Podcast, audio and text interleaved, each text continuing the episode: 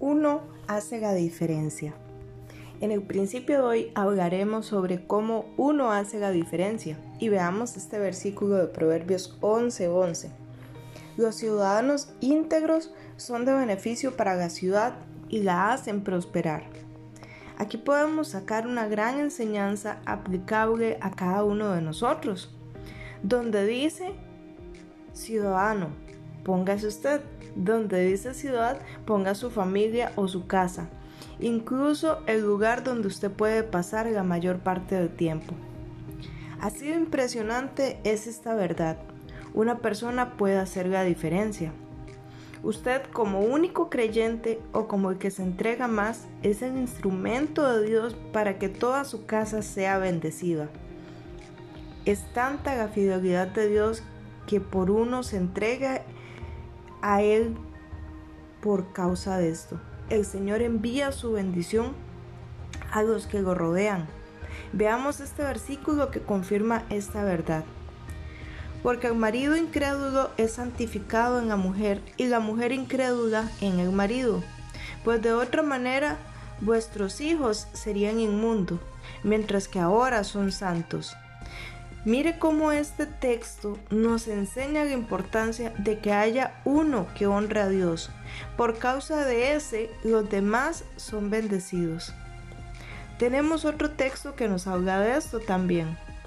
Ellos dijeron, Cree en el Señor Jesucristo y serás salvo tú y tu casa.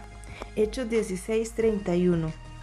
Este texto nos enseña que por uno que crea en esa casa, la salvación llegará a los demás.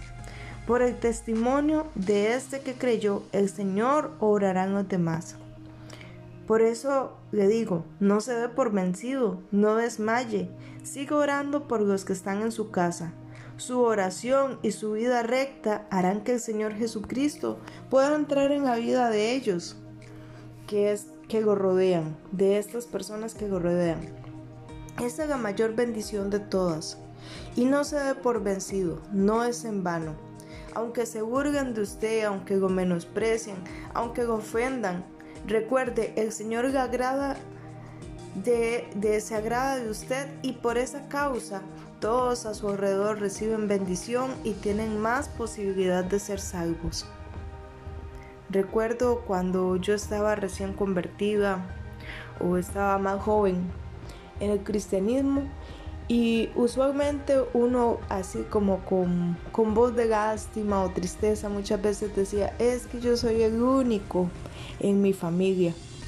Sin embargo, este, al tiempo aprendí, alguien me dijo que no dijera que era el único, que aprendiera a decir que yo no era la única en mi familia, sino que aprendiera a decir que yo era la primer cristiana convertida en mi familia, porque después de mí otros llegarían.